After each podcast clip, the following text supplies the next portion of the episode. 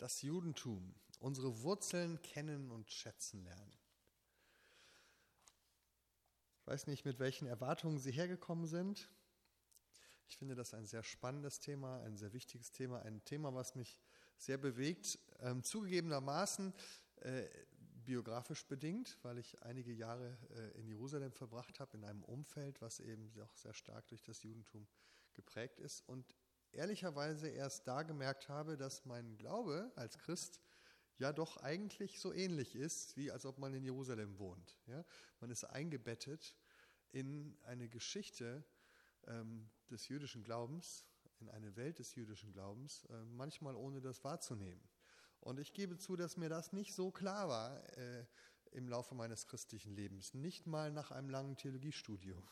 Obwohl wir uns da natürlich mit dem Judentum beschäftigt haben, aber wir haben uns damit beschäftigt, wie äh, man sich mit einem Museum beschäftigt. Also das gab es mal damals. Ähm, und dann kam ja Jesus und seitdem gibt es das Christentum. Ähm, und natürlich, ich habe mich auch damit beschäftigt, so wie ich das eben erzählt habe, ähm, in der Begegnung mit Juden in Deutschland heute und mit unserer deutschen Geschichte. Aber auch das war für mich ein anderes Kapitel. Das war auch so ein bisschen Museum. Also wir haben uns beschäftigt mit der Geschichte unserer Schule, mit den Juden, die dort zur Schule gegangen sind und mit ihrer Lebensgeschichte. Ähm, aber beides hatte nicht unmittelbar mit meinem christlichen Glauben zu tun.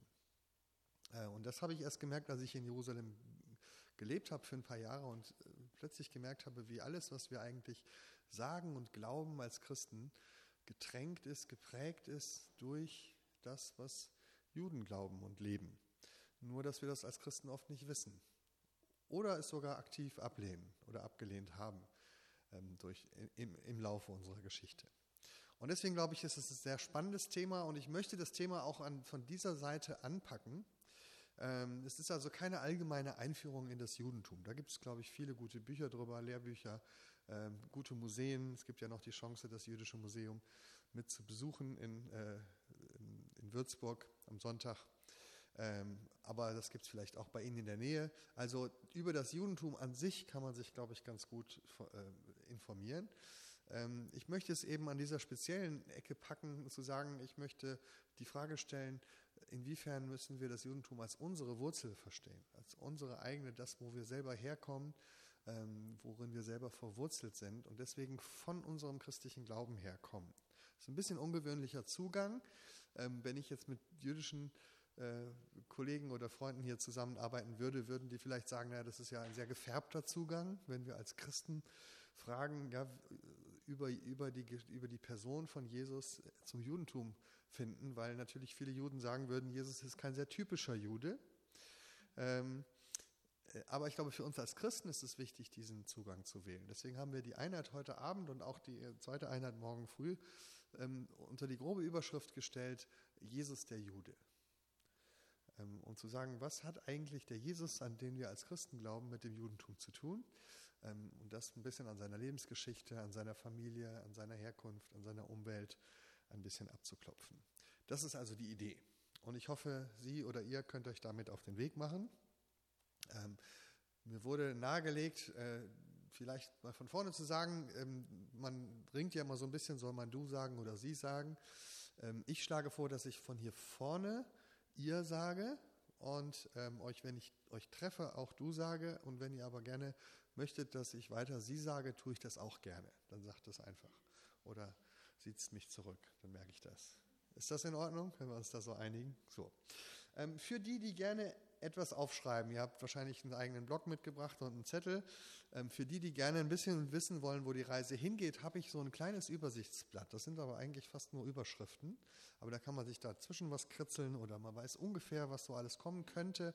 Ich verrate aber gleich, dass das Übersichtsblatt mehr ist, als wir heute Abend machen werden. Also wahrscheinlich werden wir morgen noch ein bisschen darin weiter stochern. Aber ich reiche das mal rum.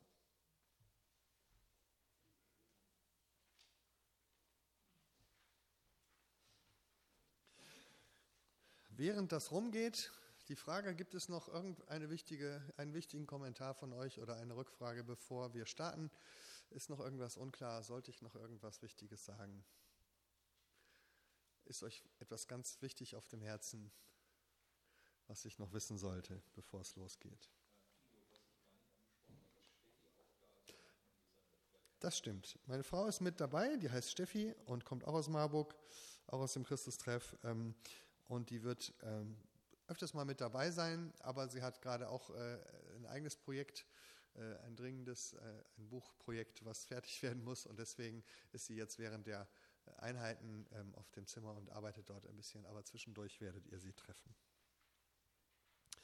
Okay, dann starten wir mal los. Ich habe äh, mal versucht, auf dem Zettel als erstes ähm, die Aufgabe zu beschreiben. Was wollen wir machen an diesem Wochenende oder was, das ist ja nur ein Start. Ich hoffe, dass das Wochenende Lust macht, dass ihr diese Reise zu Hause weiterführt, weil man kann sie immer weiterführen. Äh, wir werden uns ein, zwei exemplarische Bibeltexte angucken, aber man kann das gleiche mit jedem weiteren Bibeltext machen.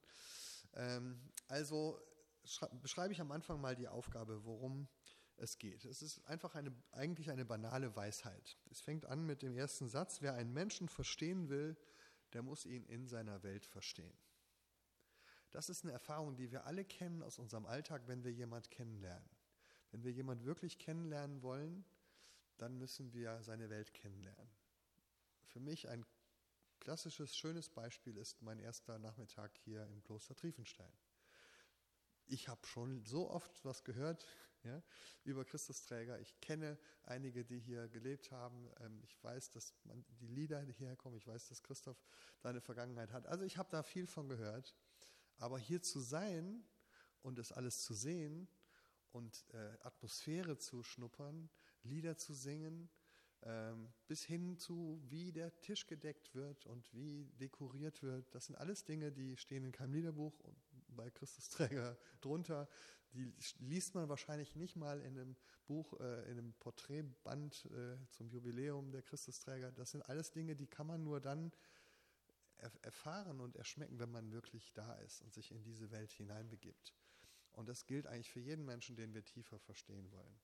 Äh, man muss ihn besuchen in seiner Welt, man muss seine Welt kennenlernen. Man darf nicht nur, ähm, man darf nicht nur hören, was derjenige sagt oder erzählt, man darf nicht mal nur das hören, was er über sich selber sagt, sondern man muss immer das Umfeld und die Welt, die Sprache kennenlernen, in der jemand spricht und verstehen lernen. Das Gleiche gilt natürlich, wenn wir als Christen den Menschen kennenlernen wollen, um den sich bei uns alles dreht, nämlich Jesus dann müssen wir ihn in seiner Welt kennenlernen, in seiner Sprache, äh, in seiner Kultur, mit den, am besten wäre es mit dem Essen, was er gegessen hat, mit den Gerüchen, mit der Landschaft, das ist das Schöne, das kann man sogar heute noch erleben, ähm, und mit dem Glauben und dem Leben und all dem, was dazugehört. Jetzt kommt aber das Zweite, nämlich unser Bild vom Judentum, also von der Welt Jesu, ist äh, nicht neutral. Es ist geprägt durch 2000 Jahre christliche Geschichte.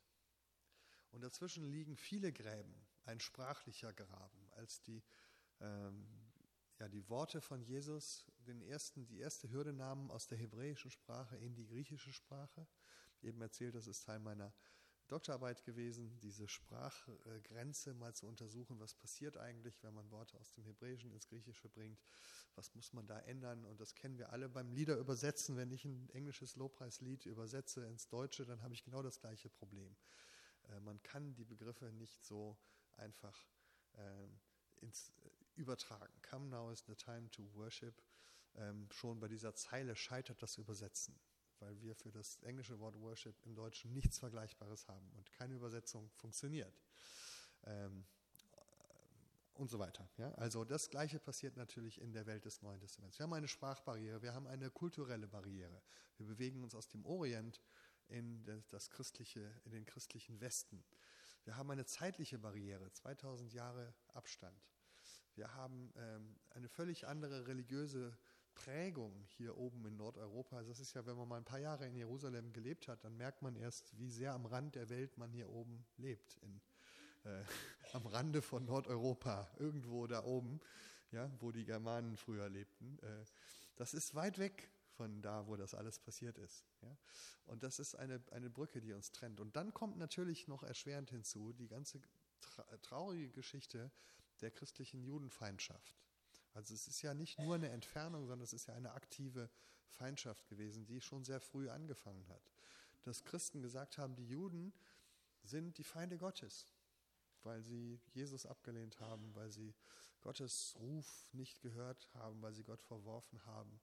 Und deswegen müssen wir sie bestenfalls irgendwie an den Rand drängen, schlimmstenfalls verfolgen, vernichten, ähm, zwingen, Christen zu werden, ähm, absurde Lügengeschichten über sie erzählen, dass sie kleine Kinder morden, ähm, dass sie äh, Brunnen vergiften, ähm, alles Mögliche, was einem vielleicht einfällt, dass sie äh, die internationale Finanzwirtschaft steuern ähm, und all diese Dinge, die man bis heute in den deutschen Medien lesen kann über Juden. Heute werden sie ein bisschen anders formuliert, aber das Kindermorden, das liest man heute immer noch über Israel und das Brunnenvergiften in anderer Weise auch. Also das ist eine lange Geschichte, die natürlich unser Bild von Juden prägt und, und färbt. Und ich fand es immer interessant, dass wenn dass viele der Christen, die ich kenne, die haben so zwei verschiedene, na, eigentlich drei verschiedene Judenbrillen, ja, wenn sie über das Judentum reden. Sie haben so die Brille aus dem, aus dem Schulunterricht, Rallyeunterricht und Deutschunterricht. Das ist so die Brille ähm, Juden und deutsche Geschichte. Ja, das ist eine, eine Brille, wenn man die aufzieht, dann sagt man, oh, das haben, äh, das, da haben wir viel falsch gemacht, äh, was, was für eine schlimme Geschichte, gut, dass das vorbei ist, gut, dass wir heute nicht so sind. Ähm, und ähm, man guckt sich den reichen Schatz der jüdischen Geschichte in Deutschland an und sagt, so war das mal.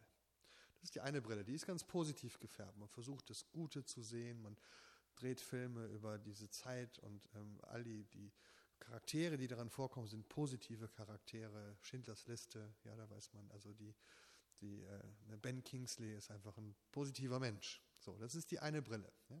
Und dann gibt es die alttestamentliche Judenbrille, ja, wo man sagt, ah, ist das nicht eine tolle Zeit, der König David und das Gesetz und die Psalmen und diese ganze tolle Geschichte, Moses, da können wir sogar einen Disney-Film drüber drehen. Also auch das eine, eine ganz tolle, wertvolle Geschichte, solange es im Alten Testament passiert. Und dann gibt es die christliche neutestamentliche Judenbrille. Und das Interessante ist, sobald man das Neue Testament aufschlägt, dann ändert sich alles. Also das Gesetz, das man im Alten Testament noch bestaunt hat, uns großartig und im Psalm gelesen hat, wie schön und wichtig es ist, das wird plötzlich zu einer schweren Last, die man irgendwie abwerfen muss. Das Joch, das uns niederdrückt. Das Königtum von David, wo man noch im Alten Testament Geschichten erzählt hat, wie der kleine David den großen Goliath besiegt und König wird und so, dann sagt man plötzlich im Neuen Testament, ja, das war ja alles weltlich, politisch und das ist für Gott ja gar nicht wichtig, weil Gott nur das Geistliche zählt. Und äh, plötzlich alles, was im Alten Testament gut und positiv ist, wird, wenn man das Neue Testament liest, plötzlich negativ. Und die Juden sind immer nur die Feinde, die Gegner, die sind dann plötzlich hakennasig und engstirnig und ähm, schimpfen immer, wenn, wenn man, googelt mal bei Google Bilder, ähm, Bilder von Juden. Ja? Ich brauche Bilder von Juden. Und dann guck mal, was da so kommt. Dann kommen immer diese, entweder es kommen aktuelle Bilder aus Israel, die sind immer ganz schön, ne? aber wenn es, wenn es Zeichnungen sind, man kann das oben einstellen, bitte nur, bitte nur Zeichnungen für den Kindergottesdienstgebrauch, ja? dann hat man plötzlich immer grimmige Gesichter. äh, lange Nasen, äh, finstere Augenbrauen, ja? weil das immer die, die Bösen sind. Ja? Interessant, also das sind sowieso drei unterschiedliche Schubladen. Und dann natürlich speziell unsere deutsche Geschichte, da muss ich glaube ich gar nicht so viel zu sagen. Äh, die macht die Färbung natürlich noch einmal eine Stufe dunkler. Ähm, und jetzt muss man sagen, ne, was kann da für ein Bild rauskommen, wenn man so eine getrübte oder geprägte, gefärbte Brille hat? Und eine der Aufgaben ist, ein bisschen hinter diese Färbung mal zurückzublicken und zu sagen, vielleicht können wir aus anderen Perspektiven ein anderes Bild vom Judentum entwickeln. Und mir hat das eben geholfen, in Israel mal zusammenzusitzen mit jüdischen Kollegen und Freunden und sagen, was, wie seht denn ihr das Judentum? Ja, weil die haben manchmal nicht die westliche nordeuropäische Brille, weil sie vielleicht aus dem Orient kommen, sie haben nicht die deutsche Brille, sie haben nicht die christliche Brille und dann haben sie plötzlich ein ganz anderes Bild vom Judentum, was mir sehr fremd ist. Ähm, aber vielleicht hilft mir das, ein, ein etwas klareres Bild zu entwickeln. Jetzt kommt das Dritte. Nicht nur unser Bild vom Judentum ist geprägt, sondern unser Bild von Jesus auch. Wir haben natürlich heute ein, wenn man also Jesus-Bilder googelt, ist ähnlich spannend, dann hat man Jesus im Superman-Kostüm, Jesus in Jeans, Jesus in Sandalen, also in modernen Sandalen. Ja? Also man hat, äh, auch wenn wir hier in die Kirche gehen, dann haben wir Jesus-Darstellungen aus dem Barock und, äh, oder Frühklassizismus, so. Spätbarock, Frühklassizismus, also ich lerne auch dazu. Ähm, ja, all diese Darstellungen sind natürlich wiederum zeitlich geprägt. Ja? Und ähm, wann immer man heute eine Predigt hört über Jesus, dann wird man ganz viel modernen Einschlag hören. Ne? Ein Jesus, der plötzlich ein Manager ist, wie, wie Steve Jobs bei Apple oder so, ja? Ähm, und äh, uns hilft, wie wir im Leben besser zurechtkommen können oder ähm, weiß nicht was. Ja? Ein Jesus, der irgendwie Hausbesetzer ist oder keine Ahnung, welche Bilder von Jesus es gibt, die aber alle natürlich auch geprägt sind. Und da kann natürlich der Blick in das Judentum wiederum helfen, unsere Betriebsblindheit ein bisschen aufzubrechen. Ja, zu sagen, vielleicht haben wir manchmal unsere durch christliche, moderne, westliche Kultur geprägten Bilder von Jesus. Und es ist spannend, mal zu gucken, wie sehen denn die Juden unseren Jesus, der ja auch ein Jude war. Ich lese also unheimlich gerne Jesusbücher von jüdischen Autoren, weil das spannend ist. Die haben nicht dieses ganze christliche Problem, was wir haben. Wir müssen unseren Jesus natürlich immer so malen, dass er zu unserer Gemeinde passt. Ähm, oder halt gerade unsere Gemeinde nicht mag und darüber schimpft, aber dann wird er trotzdem an unsere Gemeinde angepasst. Gut, also das ist also auch gut, dass wir mal diese Außenperspektive kriegen, um unser Jesusbild ein bisschen in Frage zu stellen. Und jetzt hängt das natürlich zusammen, denn die Art, wie wir Jesus verstehen und auch was wir als das Evangelium Jesu sehen, ist natürlich stark geprägt durch das, wie wir das Judentum verstehen. Ich versuche das immer zu sagen äh, in dem klassischen Predigt-Dreischritt, den wir alle immer wieder erleben in Predigten. Ja, der Dreischritt, der geht immer so, wenn ich sagen will, was war eigentlich die Botschaft von Jesus äh, in diesem Text. Wir haben irgendeinen Bibeltext, wir gucken uns das morgen nochmal an. Also wir nehmen einen Bibeltext und wir wollen am Ende rauskommen, was ist eigentlich die Botschaft. Was ist eigentlich das Evangelium, was wir glauben als Christen? Dann gibt es sehr oft diesen Dreischritt, dass man erstmal der Prediger erzählt, wie das damals war zur Zeit Jesu. Die Juden, die glaubten das so und so, die machten das so und so, das war so und so üblich. Das ist der erste Schritt. Ja? Und dann erzählt man so ein bisschen was über die Welt, wie die Juden das damals machten. Dann kommt der zweite Schritt und der sieht meistens so aus, jetzt kam Jesus und Jesus machte alles ganz anders. Ja? Jesus ist der, der Mann, der in kein Schema passt, ja? der ganz andere und man muss, man erzählt jede Geschichte immer so, dass das Besondere an Jesus herauskommt. Ist ja auch klar, ist uns ja auch wichtig als Christen. Ja? Dadurch wird die Predigt aber immer so, dass man sagt, so waren die Juden damals, Jesus war 180 Grad anders, worum auch immer es ging. Entweder waren die Juden gesetzlich und Jesus ähm, hat sie dann, war sozusagen freiheitlicher oder die Juden waren immer nur auf das Äußerliche fixiert und Jesus ging es um das Innerliche. Oder die Juden haben, waren schle schlecht zu Frauen und Jesus hat die Frauen angenommen. Also man kann das beliebig bei jedem Thema durchbuchstabieren. Aber es ist immer dieser Schritt, erst sagen, was die Juden machen, Jesus macht das Gegenteil. Und jetzt kommt da raus, was ist denn die Botschaft von Jesus?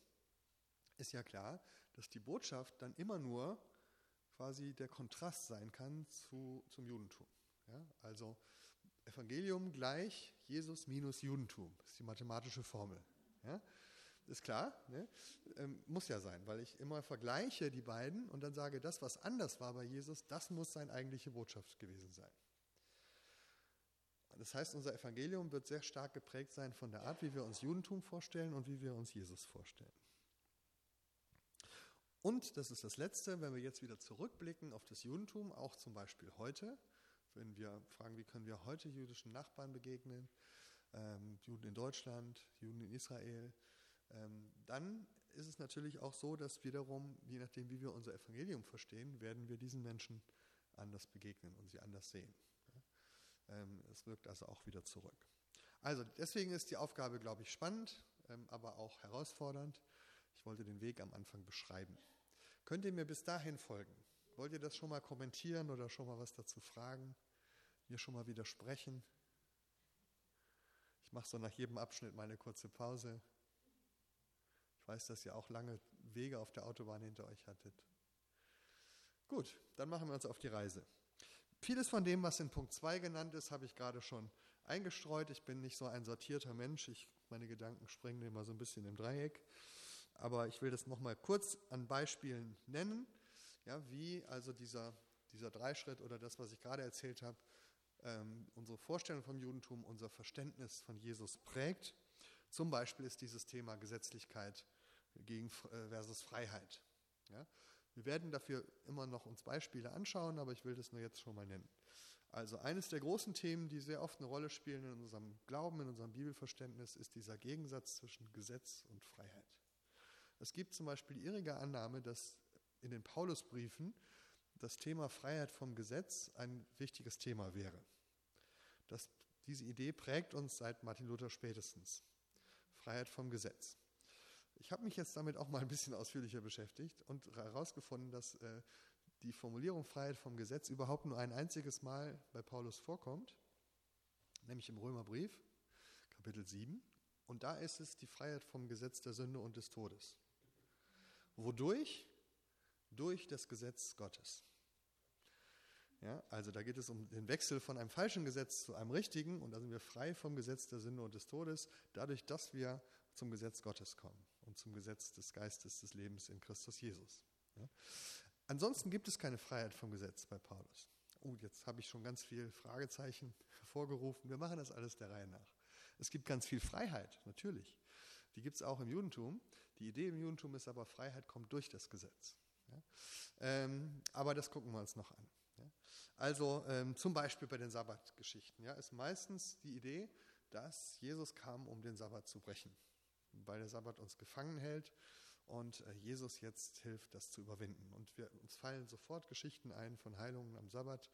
Ne, ähm, und sie sagen, der, die Kerngeschichte der Heilung am Sabbat ist doch sicher, dass Jesus jetzt den Sabbat endlich aufgehoben hat, weil er uns so das Leben schwer macht. Ne.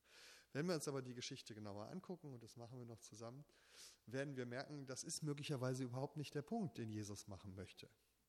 Wenn der Sabbat Gottes Idee war und eine gute Gabe, wie wir im Alten Testament lesen, warum sollte Gott dann kommen und sagen, oh, den mache ich jetzt kaputt? Ja? Sondern vielleicht heilt Jesus ja gerade deshalb am Sabbat, weil der Sabbat der Tag des Heils ist, den Gott gegeben hat. Ja? Und vielleicht ist ja Heilen am Sabbat gar nicht Gesetzesbruch und vielleicht gar nicht verboten. Aber gut, das müssten wir uns angucken. Aber vielleicht nur, dass ihr schon mal wisst, wo der Zug hinfährt. Es gibt ein anderes Thema, dieses ganze große Thema Werkgerechtigkeit gegen Glaubensgerechtigkeit. Wir haben ein Bild vom Judentum, und das erlernen wir oft schon im Kindergarten oder im, im Kindergottesdienst, dass das Judentum eine Religion der Werkgerechtigkeit ist. Das kann man sogar ganz positiv formulieren. Also Juden sind bemüht, gute Menschen zu sein. Ähm, treue Menschen zu sein, dass die Gebote Gottes zu halten und sie glauben, dass sie dadurch in den Himmel kommen. Ja, äh, man kann das bösartig formulieren, ne? also die wollen sich irgendwie Gummipunkte für den Himmel äh, äh, verdienen oder ne, irgendwie sich in den Himmel äh, den Weg selber erkämpfen oder so. Ähm, vielleicht kennen auch manche diese, diese Zeichnungen, die man dann auf einer Flipchart gut machen kann. Also hier unten ist der Mensch und da oben ist Gott und jede Religion ist der Versuch des Menschen nach oben zu kommen.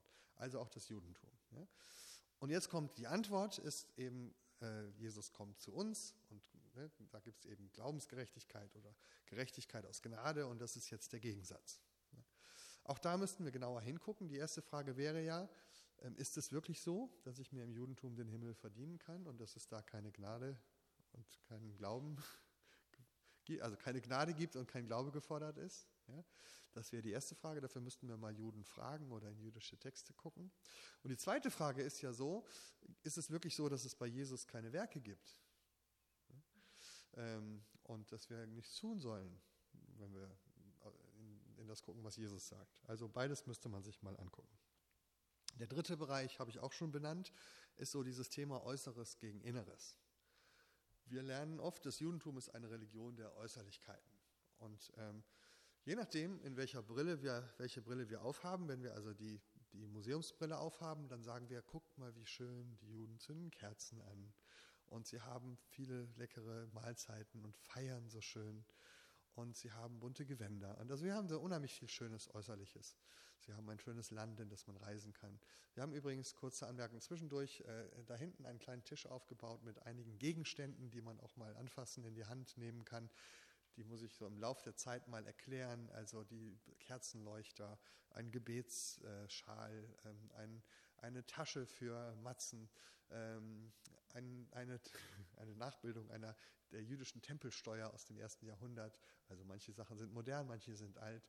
Also viele dieser Dinge und man merkt schon, das Judentum hat ganz viel mit Symbolen und Gegenständen zu tun. Das kann man positiv finden.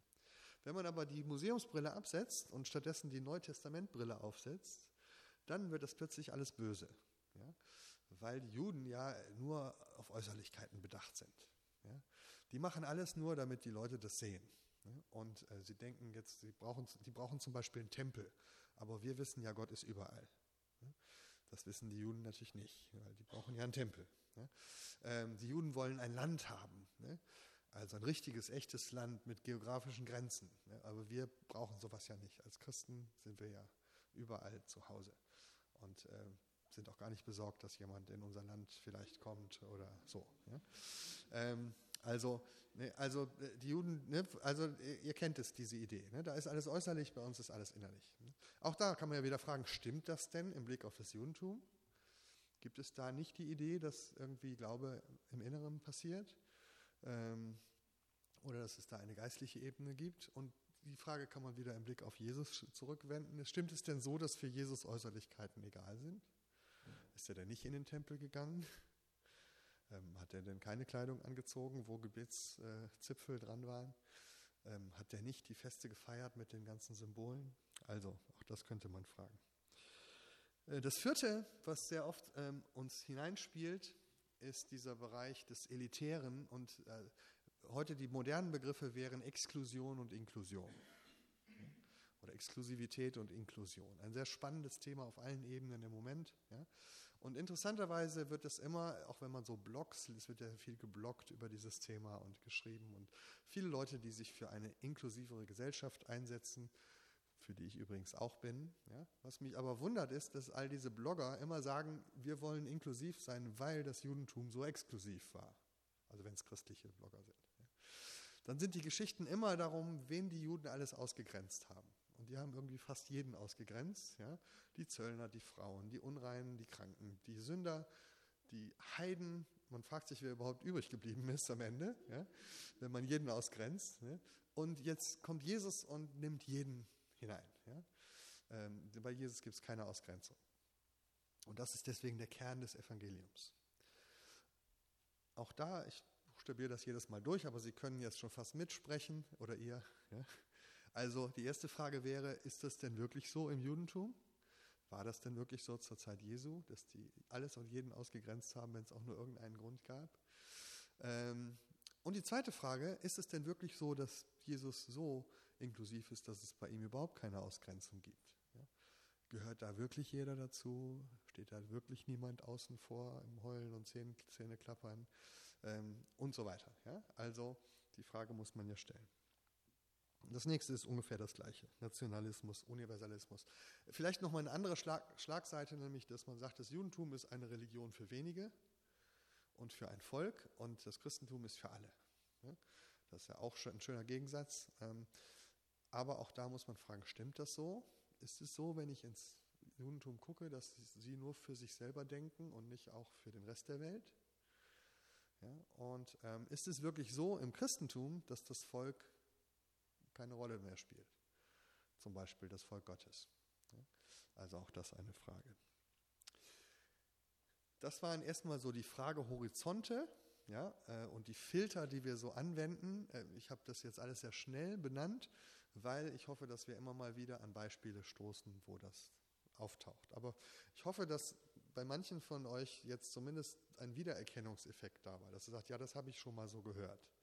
Und das ist mir schon mal so begegnet. Entweder in meinem eigenen Kopf oder zumindest im Kopf von anderen Leuten. Ja? Ähm, gut, dazu Rückfragen, Ergänzungen. Darf ich so weitermachen? Bin ich zu schnell? Gut.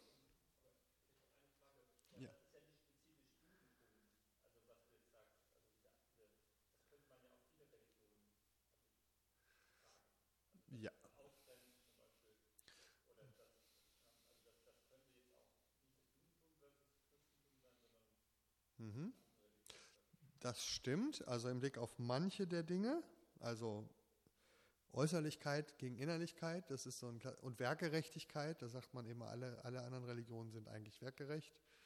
Nur bei uns ist die Gnade, ne? das kann so sein, aber es gibt schon ein paar Sachen, die sind speziell jüdisch. Zum Beispiel Gesetzlichkeit würde man schon, wenn man guckt, welche Religion ist besonders gesetzlich, da würde man, glaube ich, schon beim Judentum landen.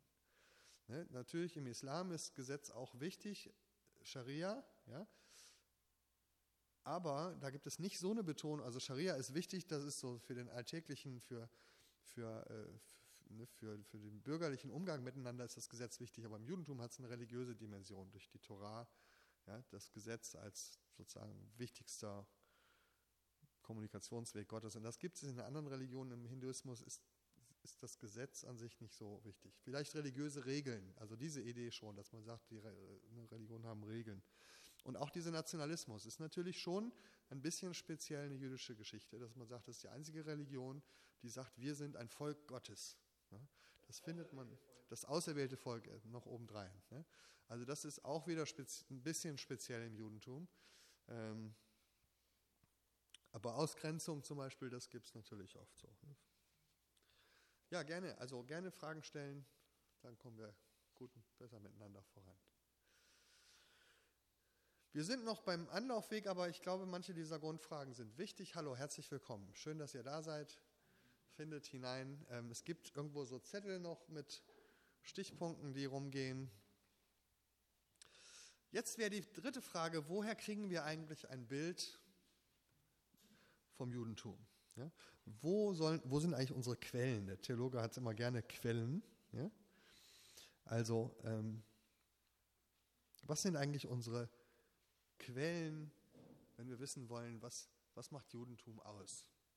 Ich habe mir hier so eine Reihenfolge zurechtgelegt, aber ich merke schon gerade, das ist schon die, die falsche. Ich gucke mal, ob ich woanders anfange. Ähm, genau, ich fange mal hinten an bei der Reihe. Ne, eine erste Frage ähm, wäre natürlich die, oder eine erste Möglichkeit wäre natürlich, äh, ich kenne Juden persönlich und frage sie einfach mal. Ja? Ähm, das ist sozusagen von heute her gedacht. Ja? Wo habe ich Quellen über das Judentum? Vielleicht ne, Menschen, die jüdischen Glaubens sind oder als Juden leben, die könnte ich sprechen. Ich habe hier mal ein Bild mitgebracht aus unserer Jerusalem-Zeit. Da hatten wir regelmäßig ein Treffen zwischen unserer Gemeinde. Wir gehörten da zur Deutschen Erlöserkirchengemeinde. Das ist die evangelische Kirche dort. Das linke ist der Probst, der damalige Reiher. Und äh, das rechte ist äh, äh der Rabbiner Peron. Der war äh, lange Zeit Rabbi in Wien äh, dann auch noch in der Schweiz und später war er Oberrabbiner im, im, äh, in der Armee und jetzt war er im Ruhestand und hat eine, eine Bibelsch eine, naja, das ist keine Bibelschule, eine Schule für höhere Töchter im Judentum geleitet, wo man also Bibel, aber in der praktischen Anwendung, also sprich auch für die Küche oder für die Ehe und sowas an, äh, lernt. Also Vorbereitung auf ein jüdisches Leben als ähm, Mutter, Hausfrau und Frau im Leben. Ähm, und wir haben die so alle ein bis zwei Monate mal besucht als Gemeinde und dann haben die beiden miteinander geredet über ein Thema und ja, sind ins Gespräch gekommen. Sehr, sehr spannend. Ähm, wir haben sowas ähnliches jetzt auch in Marburg, das nennt sich da der runde Tisch der Religionen. Da sind also jetzt nicht nur Christen und Juden dabei, sondern auch andere Religionen. In vielen Orten gibt es die Gesellschaften für christlich-jüdische Zusammenarbeit. Das ist ein guter Ort, um zu lernen.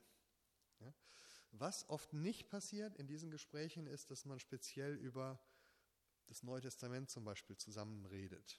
Ja? Oder dass man sich gegenseitig in Frage stellt. Also was ich sehr spannend fand in meinen Begegnungen mit Juden ist eben, wenn sie auch ruhig mal meinen christlichen Glauben in Frage gestellt haben aus ihrer Perspektive. Ja?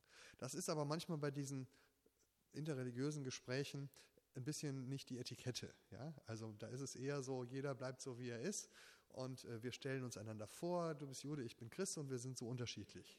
Ja?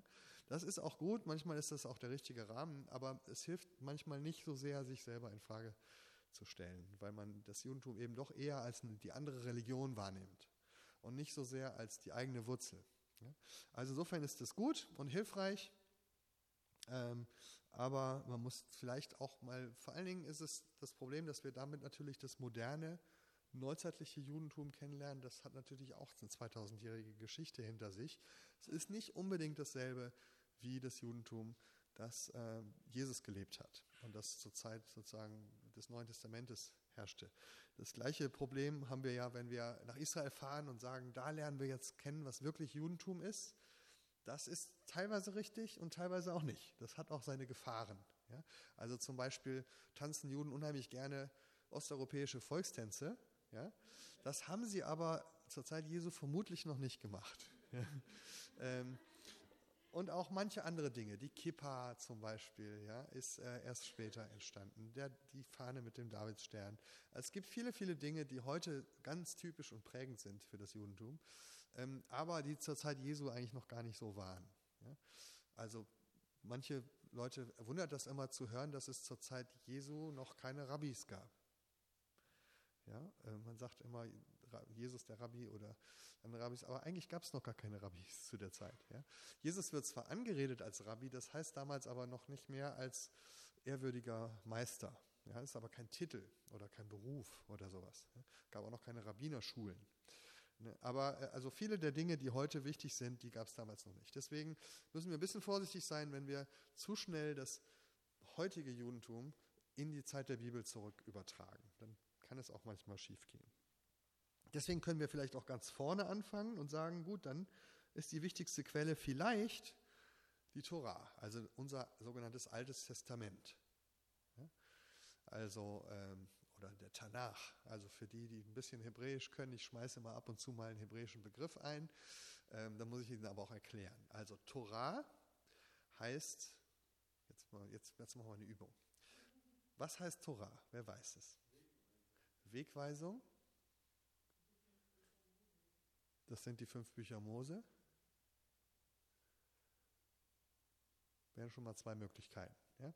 Oft die Übersetzung ist eben Gesetz, ja, aber es, es, passt eben nicht so ganz, weil wenn ich in die Tora reingucke, es heißt, oder übersetze erstmal das Wort, heißt es eben Wegweisung, ist ein schönes Wort von der Wortbedeutung her, bedeutet es Wegweisung.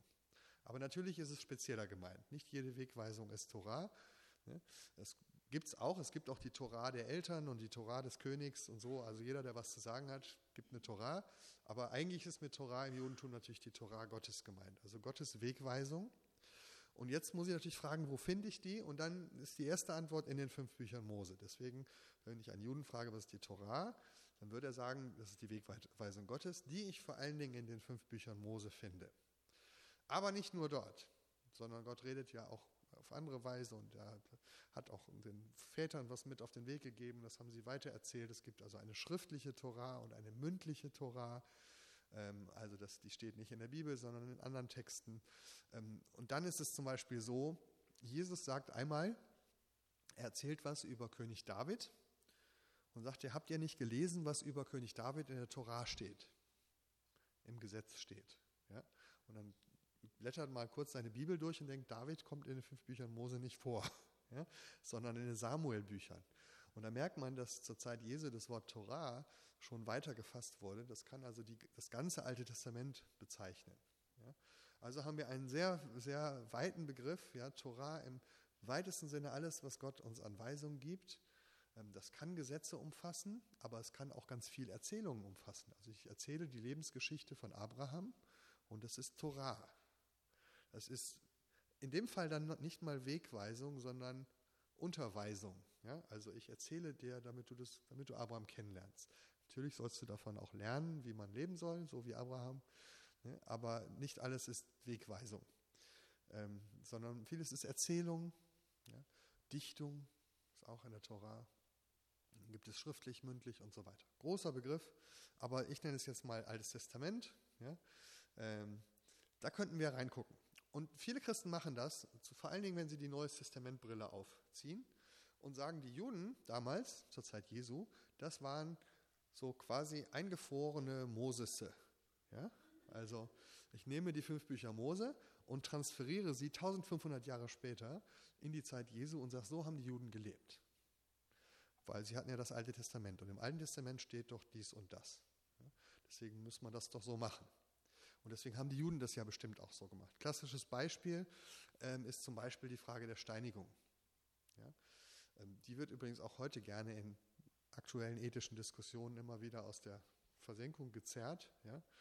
Wenn dann man sagt, ja, wenn du sagst, man soll nach der Bibel leben, dann müsstest du ja auch alle Leute steinigen. Ne? So wie die Juden das tun. Ne? Weil das steht ja in den Büchern Mose.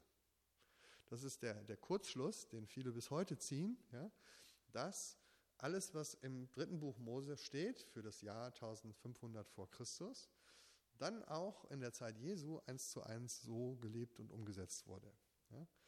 Ähm, alle Gesetze, die dort stehen, alle Rechtsbestimmungen, alle ähm, Gerichtsentscheidungen und sowas. Ja. Ähm, und man sagt, im Grunde ne, hat, sich das, hat sich das Judentum nicht verändert seit der Zeit Mose. Und jetzt kann man, wenn man darüber nachdenkt, merkt man natürlich, das kann ja nicht sein. Das stimmt ja auch nicht. Die Menschen sind ja auch, die haben ja auch weitergelebt und sie haben auch die Kunst des Bibel, der Bibellese und der Bibelauslegung verstanden. Und äh, die Gelehrten, die jüdischen Gelehrten zur Zeit Jesu haben sich die Bibel angeguckt, das Alte Testament, und haben gefragt, welche Wegweisung möchte Gott uns denn dadurch geben? Und dann haben sie das für ihre Zeit umgesetzt.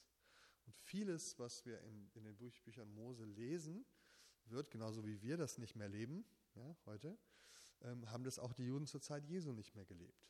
Das hat nichts damit zu tun, dass Jesus kam und das Alte Testament für ungültig erklärt hat, sondern es hat damit zu tun, dass die Weisung Gottes immer wieder neu verstanden werden muss, in jeder Zeit neu. Und das haben die Juden zur Zeit Jesu auch schon gemacht.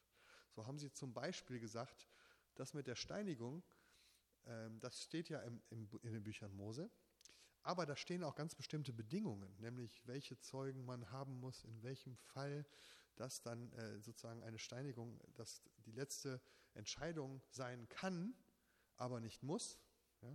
Und sie haben sich gesagt, am besten wir machen das gar nicht mehr. Ja? Und viele der weisen Lehrer zu der Zeit haben gesagt, also wenn ich im Hohen Rat sitzen würde, der war zuständig für die Steinigung, unter mir hätte es überhaupt nie eine Steinigung gegeben. Und jemand anders hat gesagt, naja, bei mir vielleicht alle fünf Jahre mal. Ja? Da haben sie ein bisschen drum gestritten, ob sie das überhaupt jemals umsetzen sollten. Ähm, und sie waren, die Mehrheit war der Meinung, nein, eigentlich nicht. Ähm, und obendrein kam noch, dass die Römer zu der Zeit das Recht hatten im Land und ohnehin den Juden verboten hatten, Steinigungen durchzuführen. Das heißt, diese Idee, die wir sehr oft in Jesus-Filmen zum Beispiel haben oder in Predigten auch, dass damals jeder bei so ziemlich jeder Gelegenheit gesteinigt werden konnte, allen vorweg zum Beispiel Maria, als sie mit Jesus schwanger war, habe ich jetzt gerade an Weihnachten wieder in jeder dritten Predigt gehört, ja, dass sie eigentlich gesteinigt hätte werden müssen. Aber nach allem, was wir wissen, ist das gar nicht passiert zur Zeit Jesu. Wir haben im Neuen Testament zwei Geschichten von einer Steinigung, also einmal die Steinigung des Stephanus, wo nach allem, was wir sehen, es quasi eine, äh, eine ganz kurzfristige Gesetzeslücke gab, dass das, nee, es war noch nicht mal im Neuen Testament, das steht bei Josephus, also es ist ein bisschen nach, ist im Jahr 62 nach Christus passiert. Da gab es einen kurzen Moment der Gesetzeslücke, wo man offensichtlich diese Steinigung beschlossen hat. Das war aber oft, das sogar so eine Ausnahme, dass der Josephus, ein jüdischer Geschichtsschreiber, das als Ausnahme extra erwähnt. Und, ähm, und dann haben wir die Steinigung des Stephanus, das war die im Neuen Testament. Die, wenn wir sie uns angucken, ist es keine gerichtlich veranlasste Verurteilung, sondern sowas wie ein Lynchmob. Ja, das gibt es natürlich, in, äh, gab es damals vermutlich auch und zu unserer Zeit auch. Ähm, aber ansonsten war das wohl sehr selten, ja, obwohl es in den Büchern Mose steht. Also, aber da war eine Frage.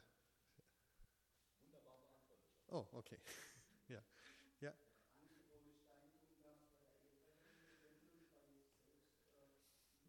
Mhm. Genau, also ich glaube, das ist im Neuen Testament an vielen Stellen so, dass wir gut hinschauen müssen, an welchen Stellen haben wir religiöse oder auch rechtliche Entscheidungen, und an welchen Stellen haben wir ähm, gesellschaftliche Bräuche oder, ne, also zum Beispiel Nazareth, die, als sie Jesus steinigen wollen, weil er in der Synagoge was Falsches gepredigt hat, das hätten sie überhaupt nicht dürfen, ne, weil sie hatten überhaupt keinen, also der, der Hohe Rat in Jerusalem kann Steinigungen verhängen, ne, aber das, das wäre auch ein klassischer Lynchmob gewesen. Ne? Bei der Frau, bei der Ehebrecherin ist es spannender, weil das ist im Tempel und das sind sozusagen die, die Hohepriester und Schriftgelehrten, die da kommen. Aber das ist eine spannende Geschichte, die wir uns vielleicht hoffentlich noch genauer angucken können morgen, weil da wird zwar in den Predigten immer erzählt, dass sie, sie eigentlich steinigen wollten, dass sie die Steine schon in der Hand hielten. Wenn wir aber den Text wirklich lesen, steht es da gar nicht drin. Also da steht nicht, dass sie die Steine schon in der Hand hielten, da steht auch nicht, sie wollten sie steinigen, sondern sie kamen zu Jesus mit einer Frage. Sie kamen nämlich zu Jesus mit der Frage, lieber Meister, Mose hat doch gesagt, dass man solche Frauen steinigen sollen, soll. Was sagst denn du dazu? Ja, ich verstehe die Frage andersrum. Ich verstehe die Frage so, Moses hat doch gesagt, dass man solche Frauen steinigen soll. Klammer auf, wir wissen ja inzwischen, dass man das eigentlich nicht macht und wir machen das ja eigentlich auch nicht mehr. Wir finden das viel schöner, wenn der Sünder umkehrt und diese Frau ist ein lebendiges Beispiel dafür, dass äh, ja, man umkehren kann. Da steht nämlich nicht, dass sie sie gerade eben erwischt hatten, sondern dass sie einmal irgendwann in ihrem Leben beim Ehebruch ertappt worden war. Ja? Und ich, ich verstehe das so, dass sie sie als ein positives Beispiel sagen, Gott ist doch an der Umkehr des Sünders gelegen und nicht an dem Tod, deswegen steinigen wir doch nicht. Aber du, Jesus, du sagst ja immer, wir sollen Gottes Wort radikal ernst nehmen. Ja? Und noch viel, viel mehr sozusagen das tun, was wirklich Gott sagt. Alles, was wir von dir hören, Jesus, ist doch eine Verschärfung des Gesetzes. Ja? Bergpredigt. Ja, nicht nur wirkliches Morden, sondern schon Morden in Gedanken ist strafbar. Ja? Jesus, du bist doch so ein scharfer Hund. Ne? Du müsstest doch eigentlich dafür sein, dass man sie steinigt. Und dann antwortet Jesus mit dieser interessanten Geste, er zeichnet mit dem Finger in den Sand. Großes Rätsel, ja? kommen wir morgen vielleicht noch zu, wie man solchen Rätseln nachgehen kann. Ähm, aber jedenfalls sagt er dann nicht, nein, Gnade ist wichtiger als das Gesetz. Hätte er auch sagen können. Ja, oder Moses ist out, Jesus ist in, hätte er auch sagen können. Ja. Ähm, nein, was sagt er? Nur los. Ja? Bitte, ihr dürft. Ja? Aber die Frage ist, wer hat das Recht zu verurteilen? Das ist die spannende Frage. Also nicht, ob Moses Recht hat und ob das Gesetz Recht hat und stimmt. Ja? Er sagt, bitte, ihr dürft gerne steinigen, wenn ihr in der Position seid zu richten. Und plötzlich merken sie, keiner ist in der Position zu richten. Und dann sagt Jesus, ich bin auch nicht gekommen zu richten, sondern ich bin gekommen, um zu retten. Also äh, das ist ein klassisches Beispiel, wo eben eigentlich eine, auch keine Steinigung angedroht wird, aber oft hineingelesen wird, weil man eben denkt, die Juden waren so, die wollten jeden, die haben sich schon gefreut. Ja? So gibt es auch in Predigten, dass sie dann enttäuscht weggingen, weil sie sie jetzt nicht steinigen konnten. Ähm, aber es steht da so nicht. Naja. Okay, ja. Genau. Das ist nämlich eine der Fragen an den Text, weswegen ich nicht glaube, dass die Frau gerade erwischt wurde. Wenn sie gerade erwischt worden wäre, hätte der Mann mit dabei sein müssen. Ich glaube persönlich, das steht aber auch nicht drin, ja, aber ich glaube, das ist eine alte Geschichte, die ist so 20, 30 Jahre her. Ja. Die Frau, die kommt inzwischen treu in den Tempel jeden Tag und betet und gibt da ihre Almosen. Ja. Und jetzt kommen die Leute und sagen, guck mal, Jesus, diese Frau ist beim Ehebruch erwischt worden. Ja? Ähm, stell dich vor, in eurer Gemeinde ist so, Leute, jeder von uns hat eine Vergangenheit, ja? Und das ist eine Frau mit Vergangenheit. Und sie kommen und sagen, hier, Jesus, hier ist eine Frau mit Vergangenheit. Wenn es nach dir ginge, hätten wir sie steinigen müssen. Und dann sagt Jesus, nein, weil ich bin für sie ans Kreuz gegangen. Das sagt er nicht, aber das denkt er sich. Ähm, also, es ist eine andere, ich glaube, ich lese die Geschichte ein bisschen anders. Aber das ist, sowas passiert mir immer auch nur, wenn ich, also ich, wir hatten, wir hatten in Jerusalem so einen Kreis von, von jüdischen und christlichen Bibellehrern. Wir haben uns einmal im Monat getroffen und haben dann einfach Evangelientexte gelesen. Jahr für Jahr für Jahr, Monat für Monat. Immer das gleiche Programm. Man kommt, man kriegt was zu trinken, man schlägt das Neue Testament auf, sagt, was lesen wir denn heute? Heute lesen wir die Geschichte von der Ehebrecherin. Ja? Und dann lesen wir die und dann sagt man so als Christ seine Gedanken, ne, sagt, wie schön, dass Jesus gekommen ist, um dieses brutale Gesetz endlich aufzuheben. Ne? Und dann wundert man sich, wenn die jüdischen Kollegen plötzlich sagen, ja, Moment, ne, äh, wir machen doch sowas gar nicht. Ja? Und damals haben wir es auch schon nicht gemacht. Äh, also da muss irgendwas anderes mit gemeint sein. Und dann guckt man wieder hin und sagt, stimmt, die wollen die ja gar nicht steinigen. Und so fängt man an, die Bibeltexte nochmal neu zu lesen.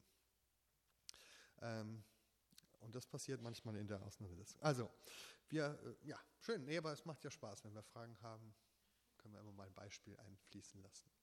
Also wir sind noch beim Anlaufweg. Wo gucken wir hin, um zu verstehen, wie Juden denken und ticken? Ja, ist ja überhaupt lustig, dass ich als christlicher Theologe jetzt hier ein Seminar gebe über das Judentum. Das ist mir schon ein bisschen peinlich gegenüber meinen jüdischen Kollegen. Ja, aber ne, inzwischen, also viele haben mich auch bestätigt darin und äh, viele nicht, aber äh, ein Paar, ja, und gesagt, das ist toll, dass ihr als Christen auch sowas macht, ja, weil so viel, wie man den Christen es davon erzählen kann, so viel Leute gibt es gar nicht. Ja. Insofern ist es gut, wenn auch ein paar Christen darüber reden. So, ne? ähm, aber natürlich habe ich auch ganz wenig Ahnung. Und ich muss immer wieder neu nachgucken, wenn mich jemand was fragt über das Judentum, dann muss ich erstmal sagen, weiß ich auch nicht. Ich mache mich mal schlau. Und dann gucke ich nach in Lexika. Ich habe mir eben angewöhnt, oft solche Bibelfragen dann nicht in meinen christlichen Bibellexika nachzugucken, sondern warum nicht mal in jüdischen Bibellexika. Ja? Einfach mal dieselbe Sache nachgucken, Steinigung oder Todesstrafe. Mal nicht im christlichen Bibellexikon nachgucken, sondern im jüdischen Lexikon. Und dann kann man das da alles lesen, ja? weil die haben diese Brille nicht auf. Ähm okay, also nicht einfach das Alte Testament eins zu eins übernehmen, obwohl, jetzt habe ich die ganzen schönen Bilder nicht, ich will das trotzdem noch zeigen, obwohl das Alte Testament für die Juden damals natürlich, glaube ich, die wichtigste und wertvollste Quelle ihrer, ihres Glaubens war. Also wir müssen, glaube ich, an der Stelle jetzt, auch wenn man Mose nicht eins zu eins in die Zeit Jesu übertragen kann, muss man verstehen, dass doch Mose natürlich die Autorität Nummer eins war und bis heute ist. Ich habe mal so ein paar Bilder vom Umgang mit der Torah. Hier sieht man das bei so einer Bar Mitzvah Feier, also wenn die Jungs zum ersten Mal aus der Torah vorlesen, das ist ein Riesenfest, ja, so da denke ich mir immer, das müssten wir bei der Konfirmation mal machen, ne? dass unsere Konfirmanden dann mit so einer Bibel oder mit, wegen mir auch mit Jesus irgendwie, ähm, ne? aber dass man sich so freut, hurra, jetzt darf ich endlich in der Bibel lesen. Ja? Also, klasse. Und es, allein schon die Verpackung, ja, diese, dass die also in, in, in goldene Gewänder gehüllt wird, ne? um zu zeigen, hier ist etwas Königliches. Ähm, das ist sozusagen die Wertschätzung der Bibel. Und dann wird die ausgepackt und hier sieht man so eine Schriftrolle, das kennt ihr wahrscheinlich auch aus anderen Bildern, die dann ausgerollt wird und dann wird eben aus Mose vorgelesen. Und das ist ein Riesenfest. Die Frauen, die dürfen, also das ist hier an der Klagemauer, deswegen sind da keine Frauen dabei. Die stehen aber ungefähr da, wo ich auch stehe, mit der Kamera und schmeißen in dem Moment dann mit Bonbons, ja, und äh, machen ihren Jubelruf und so. Also ein echtes Fest der Bibel, wenn das also vorgelesen wird. Insofern ist, ist Mose sicherlich eine sehr wichtige und gute Quelle. Ja aber eben immer verstehen, Moses ausgelegt für die Zeit Jesu. Ja? Ähm, genauso wie wir heute sagen, wir, wir leben nach der Bibel, ja, aber ausgelegt für unsere Zeit. Es gibt noch eine andere interessante jüdische Quelle und viele meiner jüdischen Kollegen sagen, das ist fast einer der wichtigsten, wo man Informationen über das Judentum im ersten Jahrhundert herkriegt und die nennt sich das Neue Testament. Ja, David Flusser war einer der wichtigen Professoren in Jerusalem an der Hebräischen Universität und er war Professor für antike jüdische Literatur. Und deswegen hat er das Neue Testament gelesen. ja, und er sagt, das ist einer der wichtigsten jüdischen Texte, die wir haben aus dieser Zeit. Ja, ist ein jüdischer Text, ohne Frage. Fast alle Autoren, vielleicht sogar alle Autoren. Bei Lukas gibt es ein bisschen Streit, ja, aber selbst da ist nicht ganz klar, ob er Jude war oder nicht. Aber alle anderen waren Juden. Also insofern ist es ein jüdischer Text. Und er ist direkt aus der Zeit Jesu. Und er erzählt sogar über Jesus. Und es gibt manche Details im Neuen Testament, die wissen auch jüdische Forscher über das Judentum, nur weil sie im Neuen Testament stehen. Ja, ähm, das ist also sehr spannend. Äh, zum Beispiel ne, die Frage, seit wann hat man eigentlich das, die, See, die Sederfeier beim Passafest? Also es gibt beim Passafest, machen wir noch eine bestimmte Art zu feiern mit einem Essen in einem, in einem bestimmten Kreis, also ungefähr zehn Leuten ähm, und verschiedene Details, die man aus späterer Zeit kennt, aus dem frühen Mittelalter ja, oder aus dem zweiten, dritten, vierten Jahrhundert. Und man fragte sich immer, ab wann war das denn so? Und siehe da, das Neue Testament ist die älteste Quelle, die ein jüdisches Passafest beschreibt, wie man es sozusagen am Esstisch feierte mit Brot und Wein und so. Ja. Das wissen die jüdischen Forscher aus dem Neuen Testament. Spannend. Also insofern ist das Neue Testament eine wichtige Quelle über das Judentum. Ja, lohnt sich also zu lesen. Nur das ist eben unser Problem, dass wenn wir ein Neues Testament lesen, oft die Brille schon sehr gefärbt ist. Ich sehe schon, ich mache heute Abend die Einleitung, aber es ist ja vielleicht auch in Ordnung. Wir haben ja keine Zeit für. Nö, das ist in Ordnung. Gut. Dann machen wir weiter. Jetzt kommt gehen wir noch ein bisschen weiter. Jetzt haben wir also das Alte Testament, das Neue Testament. Jetzt kommen die Sachen, die wir nicht so kennen. Und zwar, hier ist ein Blick auf den See Genezareth. Da war Jesus unterwegs. Das, so sieht das heute aus. Das ist Tiberias, eine der großen Touristenstädte da, das Mallorca des Nordens. Ja? Und ähm, so ungefähr da hinten am, am rechten oberen Rand, nee, da komme ich jetzt nicht hin, äh, so rechts oben am Seeufer, das ist so die Gegend, wo Jesus gewohnt hat und unterwegs war, rund um Kapernaum, für die, die schon mal da waren. Und äh, da gibt es dann so ein paar Berge und am Hang dieses Berges, da gibt es so ein Kirchlein, was erinnert an die Bergpredigt, weil das ist so, ein, so ein, der Anfang eines Berges. Wenn man jetzt aber aus der Entfernung drauf guckt, merkt man, dass das ist auch nur der Anfang eines Berges. Der Berg ist eigentlich viel höher und die Straße, die da hochgeht, die geht auch noch weiter. Und wenn man ganz, ganz, ganz weit hochfährt, so ganz bis zum Gipfel des Berges, dann kommt man auf den Berg Merom. Hier ist noch ein altes Bild, nochmal aus früherer Zeit, da sieht man es noch besser. Das ist der höchste Berg da in der Gegend. Und da oben am Meron, das war das Zentrum der großen jüdischen Lehrer der damaligen Zeit. Die sind da heute alle begraben, deswegen fahren da viele Juden immer noch hin. Ne? Ähm, unter anderem zum Beispiel Hillel. Ja? Hillel war, weil einer der bekanntesten jüdischen Lehrer, etwas vor Jesus, also äh, hat etwas eine Generation vor Jesus gelebt und ist dort äh, auf dem Berg Meron begraben, ähm, in diesem Felsgrab. Das sind so alte Gräber aus dieser Zeit. Dieser Schornstein, der ist da extra davor gebaut, so ein kleiner Ofen mit einem Schornstein, weil man von Hillel ähm, diese Geschichte lesen kann im Talmud. Ähm, Sage ich gleich was zu, also in einem jüdischen Text. Ähm, dass er aus Babylonien kam. Es, waren ja, es gab viele Juden in Babylonien, weil sie dahin entführt worden waren, ein paar hundert Jahre vorher. Und er hatte dort Torah gelernt. Er wollte unbedingt Torah lernen, er war aber arm und äh, die Eltern konnten sich das nicht leisten, ihn auf die Schule zu schicken. Und dann hat er immer, ist er immer auf das Dach einer berühmten Torah-Schule geklettert und hat von oben durch den Kamin äh, zugehört, äh, was die da unten gelehrt haben und hat das alles aufgesogen. Und äh, im Sommer und im Winter, egal wie das Wetter war. Aber eines Winters hat er da oben gesessen und es hat fürchterlich geschneit und er ist also eingeschneit worden und ist da oben äh, auf dem Dach, also von Schnee bedeckt, fast eingefroren. Und er hat, konnte sich dann gar noch an diesem Kamin da erwärmen. Und äh, dann hat man ihn dort gefunden und hat gesagt, ah, wer, wer so begierig ist, Torah zu lernen, den müssen wir in die Schule aufnehmen. Und dann ist er aufgenommen worden und wurde zu einem der berühmtesten äh, Lehrer des Judentums der damaligen Zeit. Ähm, und vieles von dem, was Hillel gesagt hat, ähm, finden wir sehr ähnlich bei Jesus wieder. Das ist sehr spannend. Da gibt es also ähm, offensichtlich ähm, ja, eine, eine Nähe und da können wir gleich noch fragen, wo die herkommt.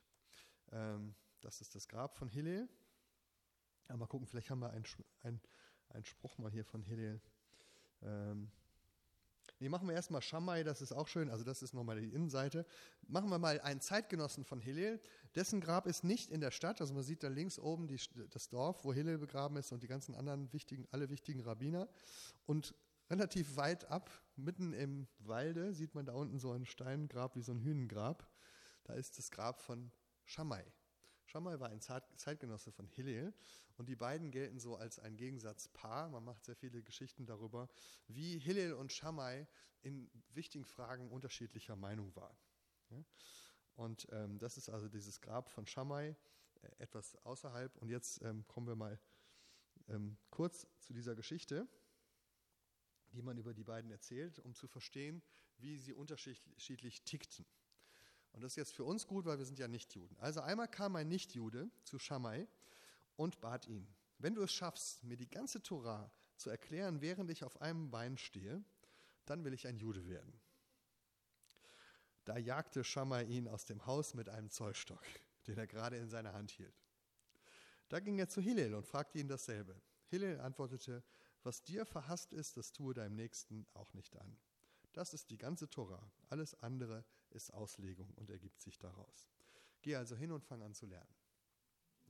Eine sehr bekannte Geschichte im Judentum, weil sie diese beiden Typen zeichnet, Hillel und Shammai. Der Hillel ist so der, der Typus des äh, lebensbejahenden, freundlichen, weltoffenen Lehrers, der äh, jeden gerne annimmt und aber auch gerne möchte, dass die Leute eben äh, der Tora folgen und deswegen auch mal ein Auge zudrückt oder eben, wie ich das eben erklärt habe, bei der Todesstrafe, ja, sagt, ist doch schöner, wenn der Mensch umkehrt, als wenn wir ganz streng durchgreifen.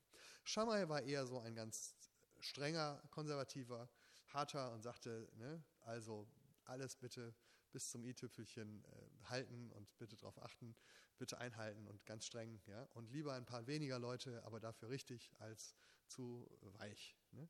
Und das sind so die beiden Typen. Die beiden lebten etwa eine Generation vor Jesus und sind ähm, Beispiele für eine große, große Zahl von jüdischen Lehrern, die es zur Zeit Jesu gab. Woher wissen wir von den beiden? Und jetzt kommen wir zu den Quellen. Woher wissen wir von den beiden? Ihre Worte, ihre Sprüche sind aufgeschrieben in verschiedenen Texten, die wir zusammenfassen unter dem Titel Rabbinische Literatur. Also die Literatur der jüdischen Rabbis. Obwohl die beiden noch keine Rabbis waren, weil die gab es noch nicht zu der Zeit. Sie waren Lehrer, aber ähm, man nennt es die rabbinische Literatur. Und ähm, ich habe euch mal äh, einen kleinen Ausschnitt daraus mitgebracht.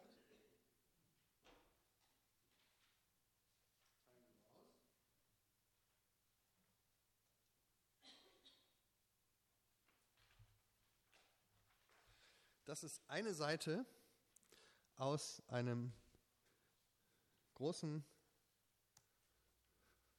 da waren wir stehen geblieben, Hillel, Shammai, andere Lehrer aus der Zeit, ich überblätter die mal. Wenn man heute in eine jüdische Schule kommt, dann hat man solche Regale voll mit solchen Buchreihen. Das ist zum Beispiel der sogenannte babylonische Talmud. Ja, das ist ähm, sozusagen eine Sammlung von Aussprüchen und Lehren dieser jüdischen Lehrer aus der Zeit Jesu. Und wenn man die aufschlägt, hat man so eine Seite, die sieht so aus auf Hebräisch. Und die funktioniert immer so, in der Mitte gibt es einen Text, der ist ein bisschen größer gedruckt und außenrum gibt es viele kleine Texte. Und das hängt damit zusammen, dass die jüdischen Lehrer zur Zeit Jesu, also sagen wir mal Hillel und Shammai, ähm, das, was sie gelehrt haben, zunächst einmal überhaupt nicht aufgeschrieben haben, sondern immer nur mündlich gelehrt haben, mündlich weitergegeben haben. Wir haben vorhin gehört, Torah ist die Weisung Gottes. Und wir sehen jetzt hier einen, den ersten Satz aus einem grundlegenden Teil des Talmud, nämlich aus den sogenannten Sprüchen der Väter. Erster Satz, erstes Kapitel. Das ist so ein bisschen wie bei uns 1. Äh, Johannes 1, Vers 1. Ja? Am Anfang war das Wort. Und das geht hier so los. Ich lese das mal vor. Der erste, erste Vers. Das ist eine Sammlung von Sprüchen, aber im ersten Vers erfahren wir, wo die Sprüche herkommen. Mose empfing das Gesetz am Sinai. Und von Moses kam es auf Josua und von Josua auf die Ältesten und von den Ältesten auf die Propheten und von den Propheten auf die Männer der großen Ratsversammlung. Und diese lehrten drei Dinge. Seid bedächtig beim Rechtsprechen, nehmt viele Schüler an und bildet, baut einen Zaun um das Gesetz. Also was wird hier beschrieben? Es wird beschrieben, dass es eine Torah gibt. Ich habe hier Gesetz übersetzt, aber ne, Wegweisung wäre ein schönes Wort. Also Mose empfing die Wegweisung Gottes am Sinai.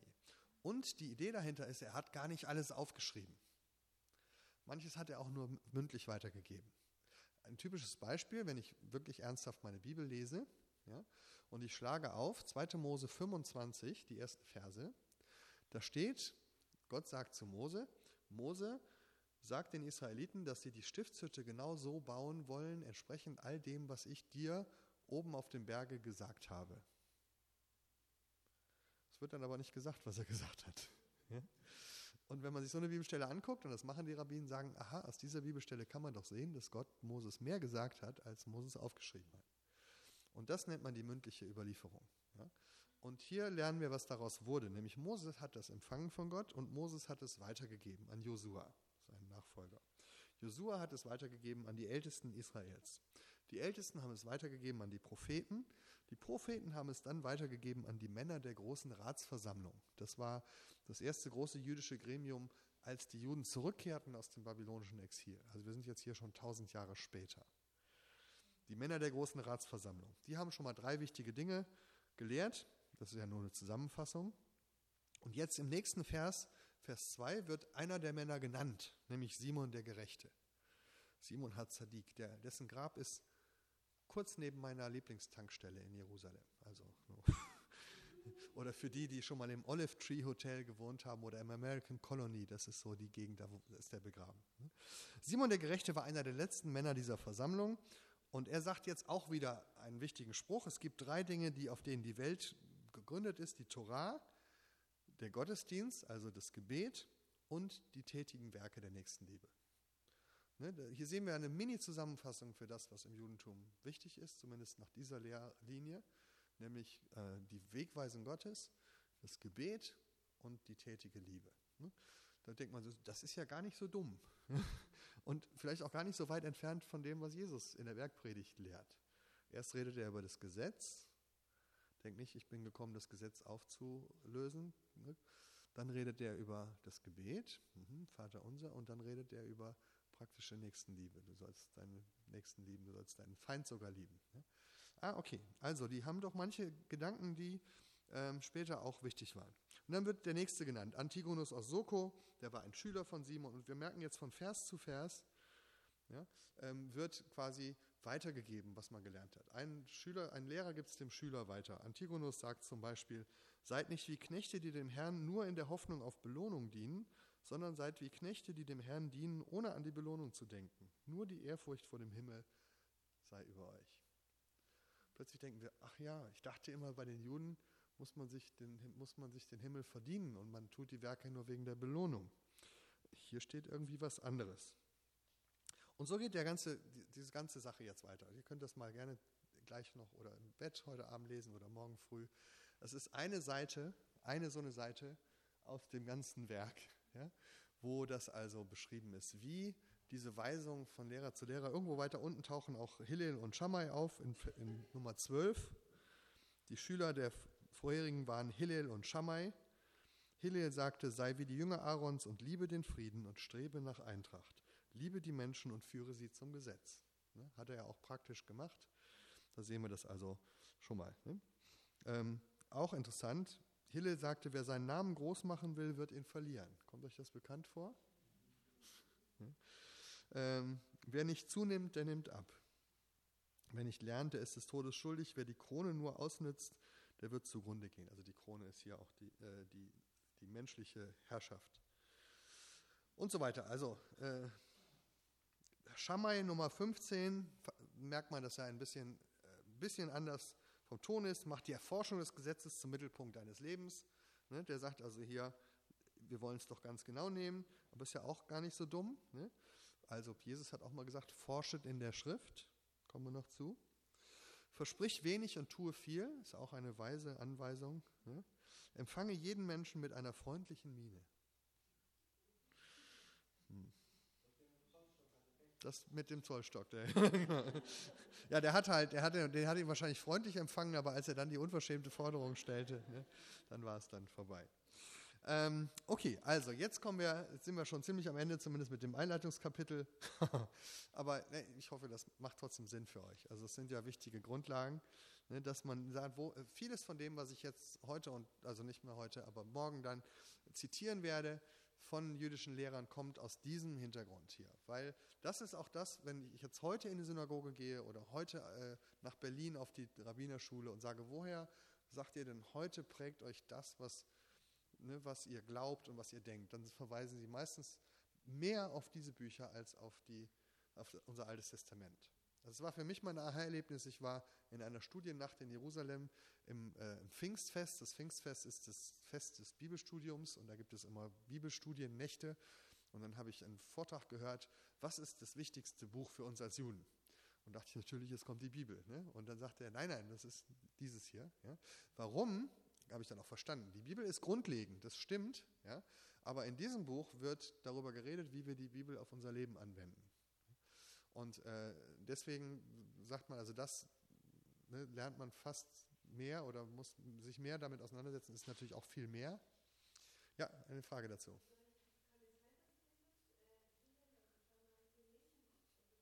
Also gelesen nicht, weil sie ja nur mündlich weitergegeben haben.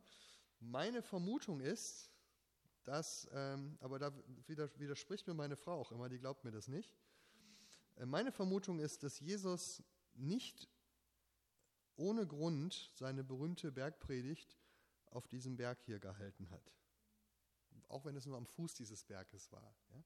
Weil das war zu der Zeit, waren die beiden schon da oben begraben. Ja? Und er sagt an vielen Stellen, äh, ihr habt gehört, dass zu den Alten gesagt ist, dies und das. Ja? Und ich glaube, dass Jesus an der Stelle ganz bewusst äh, auf diese Lehrer eingeht und sich mit ihnen auseinandersetzt. Er, er, manchmal zitiert er fast Zum Beispiel richtet nicht, damit ihr nicht gerichtet werdet, ist auch ein Wort, was wir bei Hillel finden. Ja?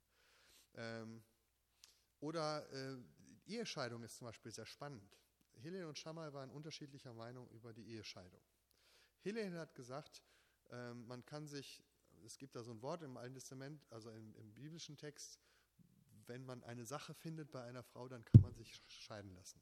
Aber es ist nicht ganz klar, was die Sache ist, also eine, eine ungehörige Sache. So. Und ähm, Hillel hat gesagt, das kann irgendeine ungehörige Sache sein. Und Shammai hat gesagt, nein, es ist nur, wenn es äh, Ehebruch ist. Ja? Also Shammai war an der Stelle strenger als Hillel. Und bei Hillel gibt es verschiedene andere Beispiele, was für eine Sache das sein kann. Ja?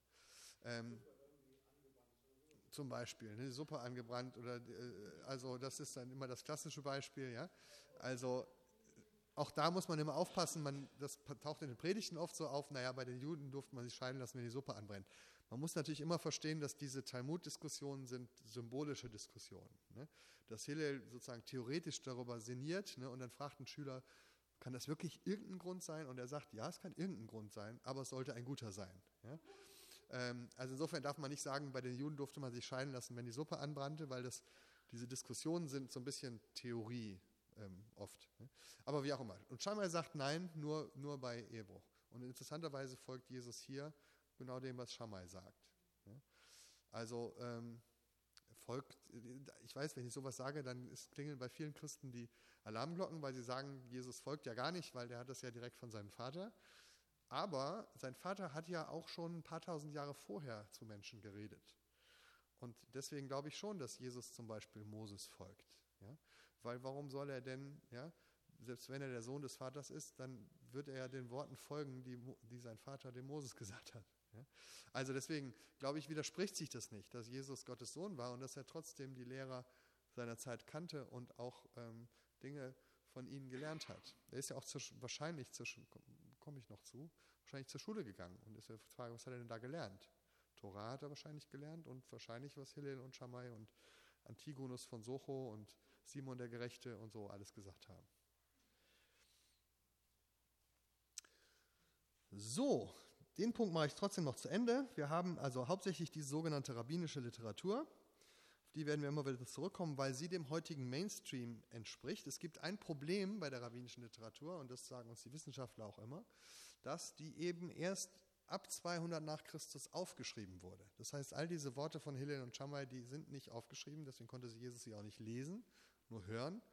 Und sie sind erst ab 200, 300, 400 nach Christus aufgeschrieben worden. Und es gibt Forscher, die sagen, deswegen wissen wir überhaupt nicht, ob da überhaupt irgendwas von stimmt. Vielleicht sind Hillel und Shammai nur Erfindungen der Fantasie.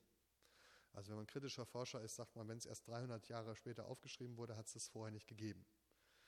Wenn man aber ein bisschen jüdische Traditionsliebe kennenlernt, dann weiß man, dass man tatsächlich 100 Jahre lang Dinge auswendig lernen kann und dann erst aufschreiben. Das funktioniert.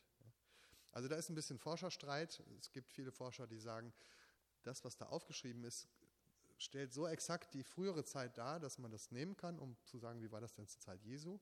Und andere sagen, nein, das darf man nicht. Ich gehöre zu denen, die sagen, das darf man wohl. Ja? Aber man muss immer wissen, Achtung, ne, nicht alles, was in Talmud steht, ist auch zur Zeit Jesu so gesagt worden. Manches im Talmud ist auch erst 800 Jahre später aufgeschrieben und auch erst gesagt worden.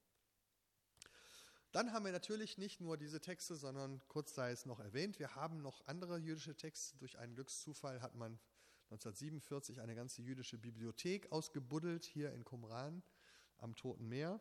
Da gab es eine Siedlung von sehr strengen, gesetzesgläubigen Juden, vermutlich essenischer Prägung, die sogenannten Essener, so sah das aus früher. Das ist die Rekonstruktion, das ist die Ausgrabung.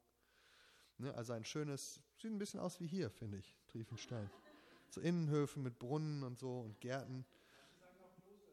Ja, ne, manche sagen, es war eine Art Kloster. Da haben auch größtenteils nur Männer gelebt damals, aber außenrum gab es so einen Gästebetrieb, da waren auch dann manchmal Frauen da, die sind auch dort begraben worden, also sehr ähnlich. Ja? Und in dieser Höhle, da in der Nähe, das ist die sogenannte Höhle 1, äh, sind eben eine ganze Bibliothek von Schriftrollen gefunden worden. Manche kennen diese Geschichte in so Tonkrügen, ähm, alte Rollen, auf denen man teilweise Bibeltexte fand, aber auch ganz andere Texte. Einer der berühmtesten ist dieser hier, er hat den klangvollen Namen äh, 4QMMT oder auch äh, Brief des Lehrers der Gerechtigkeit. Das ist ein Brief des Gründers dieser Gemeinschaft an die Lehrer in Jerusalem, in denen er sagt, ihr in Jerusalem, ihr seid leider auf dem falschen Weg, ihr seid ihr Lehrer. Offener Brief der Qumran-Gemeinschaft, veröffentlicht in der damaligen Informationsdienst des jüdischen Gemeinwesens oder so. Ähm, jedenfalls wurde gesagt, ne, ihr in Jerusalem, ihr seid auf dem falschen Weg. Und die Jerusalemer haben gesagt, nee, ihr seid auf dem falschen Weg. Ja? Ähm, das war so ein bisschen, und das ist unser Problem mit dieser Qumran-Gruppe, dass wir von denen halt ganz viele Originaltexte haben und wir wissen genau, wie die dachten und was die glaubten. Dummerweise wissen wir nicht, ob das damals Mainstream war. Im Gegenteil, wir nehmen an, dass es nicht Mainstream war. Also das ist sehr alt, aber dummerweise nicht der Mainstream. Dann haben wir noch ein paar andere Leute. Es gibt einen wichtigen jüdischen Schriftsteller, Josephus, der hat uns ganz viel aufgeschrieben darüber, wie Juden damals lebten. Äh, viele Details, viel Geografisches, viele Bräuche. Ähm, und dann noch Philo, ein Philosoph, von dem wir auch sehr viel gelernt haben. Das sind so ungefähr die Texte, die wir haben und mit denen wir uns jetzt beschäftigen, morgen und übermorgen, wenn wir jetzt danach gucken, was glaubten denn die Juden damals. Ja? Aber ich glaube, es ist ganz gut, diese kleine Einführung in die jüdische Welt als Einstieg. Ähm, wir haben ja auch schon ein paar Bibeltexte besprochen. Jetzt haben wir noch Zeit für ein paar Rückfragen und dann ist der Abend auch schon gut gefüllt mit äh, guten Gedanken. Aber vielleicht habt ihr noch die eine oder andere Frage zu dem, was ich bis jetzt gesagt habe.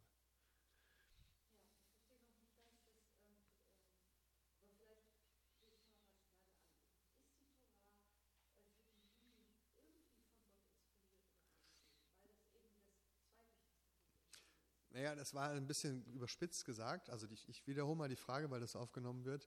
Also ist die Torah denn auch im Judentum von Gott inspiriert? Weil ich eben so sagte, ist ja als zweitwichtig.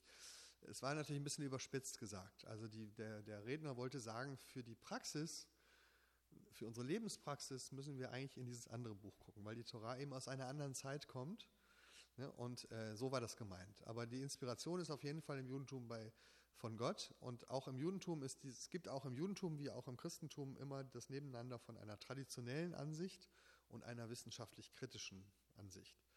Die traditionelle Ansicht ist natürlich, die Torah wurde so von Gott gegeben auf dem Sinai. Das heißt, dass Moses in dieser Torah schon den Bericht über seinen eigenen Tod in der Hand hielt. Ne? Ähm, also das ist aber die traditionelle Sicht der Dinge. Ja? Also äh, so wird es auch weiter gesagt, diese Torah ist so von Gott gegeben. Irgendwann hat dann auch interessanterweise ein jüdischer Lehrer, nämlich äh, Ibn Esra, äh, hat gesagt, vielleicht ne, ist der Teil über Moses Tod ja auch erst später dann geschrieben worden, nach seinem Tod. Ne, das war der Anfang der modernen Bibelkritik. Man sagt, das ist der erste, erste Mensch, der die Autorenschaft von Mose in Frage gestellt hat. Ähm, und das hat sich dann fortgesetzt. Die ganzen deutschen Bibelforscher haben dann gesagt, das kann ja nicht sein. Und dann gab es verschiedene Theorien über den Ursprung und so. Und jetzt gibt es das natürlich auch in der jüdischen Welt, gibt es die traditionelle Sicht, das kommt direkt von Gott, ist quasi so Mose gegeben worden. Und die wissenschaftliche Forschungssicht, die dann sagt, ähm, da gibt es vielleicht verschiedene Autoren, die zu verschiedenen Zeiten geschrieben haben. Das Interessante ist aber, dass viele der jüdischen Forscher wesentlich mehr Zutrauen in die Ursprünglichkeit der Torah haben als viele der deutschen Forscher. Also da gibt es einen, äh, dessen Name mir jetzt doch Israel Knohl heißt der. Der hat äh, die ganze deutsche Theorie in Frage gestellt äh, der Entstehung der Torah und hat gesagt, viele der Texte, die deutsche Forscher für sehr spät halten, sind von ihrer Art her und von ihrem Denken her eigentlich sehr früh und können auch wirklich in die Zeit Mose zurückgehen.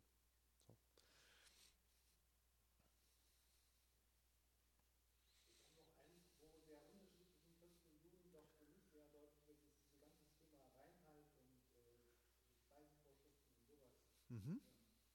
Da könnte man ja doch einen gewissen Kontrast äh, bilden, ohne sich total zu verirren. Oder täusche ich mich da auch? Ja, ja und nein. Ich hoffe, dass wir morgen noch ein Beispiel dazu uns angucken. Also die Frage war, ob einer der großen Unterschiede nicht in dieser ganzen Frage der Reinheit und Speisevorschriften liegt. Ähm, ja und nein. Es gibt einen großen Unterschied.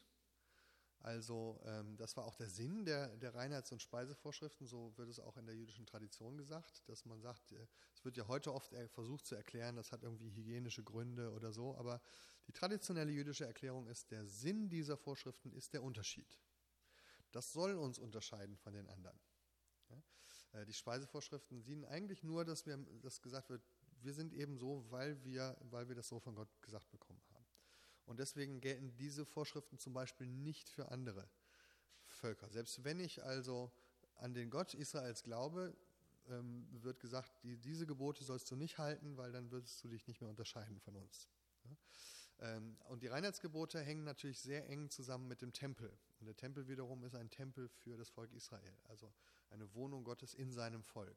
Das hat also beides mit dieser sogenannten Exklusivität und äh, Besonderheit des Volkes zu tun. Und insofern ist da eine Abgrenzung da. Und ich glaube, dass die sogar auch bleibt, wenn wir durchs Neue Testament gehen, dass sozusagen diese Besonderheit des Volkes Israel bis heute bleibt. Aber jetzt ist die Frage, ist das denn aus christlicher Sicht anders? Das ist ja die spannende Frage. Und da gehen die christlichen Meinungen auseinander. Es gibt eine christliche Ansicht, die sagt, diese Besonderheit des Gottesvolkes ist beendet mit Jesus. Und deswegen sind auch die Speise- und Reinheitsvorschriften aufgehoben. Und es gibt eine Richtung, die sagt, wenn wir ins Neue Testament gucken und genau hinschauen, steht das da so gar nicht. Müssen wir uns morgen angucken, ja. Sondern es wird gesagt, diese Speise- und Reinheitsvorschriften gelten für das Volk Israel, aber nicht für die anderen. Also nicht für uns zum Beispiel.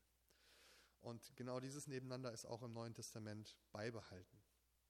Also da müsste man nochmal gucken, ist es, also die, das, das Anderssein ja, aber heißt Anderssein auch Abgrenzung oder heißt Anderssein nur, so zum Beispiel Paulus vergleicht Juden und Nichtjuden mit Mann und Frau. Schönes, schönes Vergleichbeispiel. Ja? Man sagt, wir sind anders, aber das heißt nicht, dass wir nicht, nichts miteinander zu tun haben.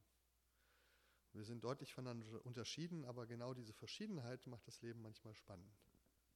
Das war der Satz, auf den ich gewartet habe. Das war ein Dankeschön. wunderbares Schlusswort. Also äh, Guido, ein großartiger Einstieg. Wenn das die Einleitung war, äh, dann bin ich auf morgen ganz besonders gespannt. Und du hast so viel, du hast so oft gesagt, das gucken wir uns morgen an. Das wird wahrscheinlich ein Tag mit 48 Stunden oder so. Wir sind sehr gespannt. Äh, deine gelehrigen Schüler bedanken sich für diese erste Runde.